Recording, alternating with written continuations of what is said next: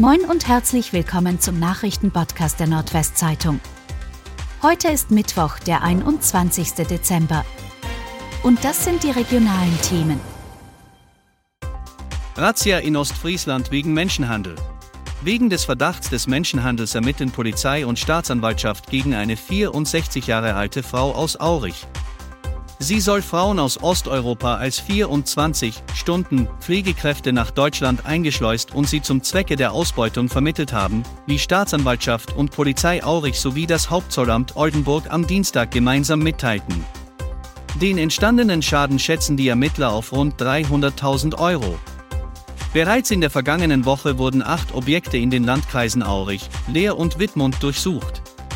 Dabei seien Beweismittel wie Datenträger und Dokumente sichergestellt worden. Die Auswertung dauere an. Die 64-Jährige befinde sich auf freiem Fuß. Terrorverdächtiger aus Zwischenahn sollte neue Verfassung nach Umsturz schreiben. Der Terrorverdächtige Michael H. aus Bad Zwischenahn soll nicht nur mit Mitstreitern die Entführung von Gesundheitsminister Karl Lauterbach geplant haben. Nun wurden noch mehr Details zu den Umsturzplänen der Gruppe bekannt. Das wurde durch einen Beschluss des Bundesgerichtshofs über die Verlängerung der Untersuchungshaft für die vier ursprünglich Beschuldigten deutlich. So sollte der 43-jährige Zwischenahner unter anderem an einer neuen Verfassung mitschreiben und auch für eine Führungsposition in der neuen Regierung war er vorgesehen.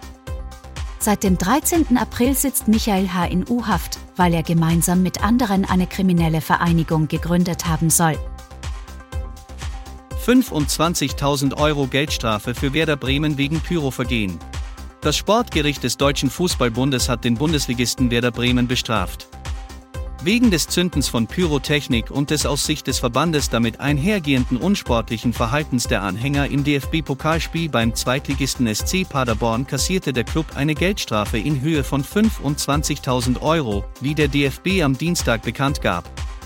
Davon kann der Verein einen Betrag von bis zu 8.300 Euro für sicherheitstechnische oder gewaltpräventive Maßnahmen verwenden.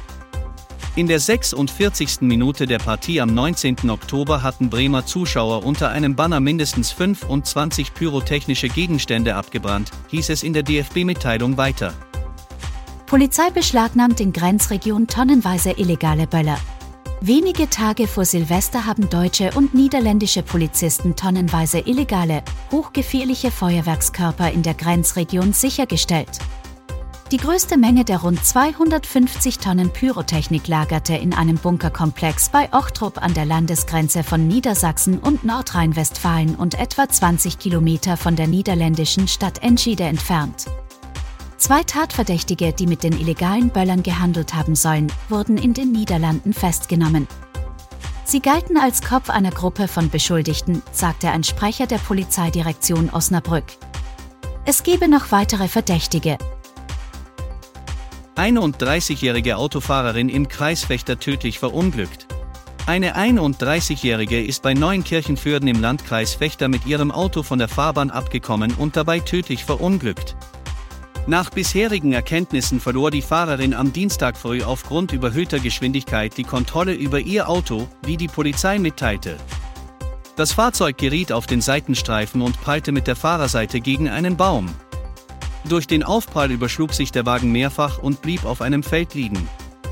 Die 31-Jährige wurde aus dem Auto geschleudert und starb an der Unfallstelle. Und das waren die regionalen Themen des Tages. Bis morgen!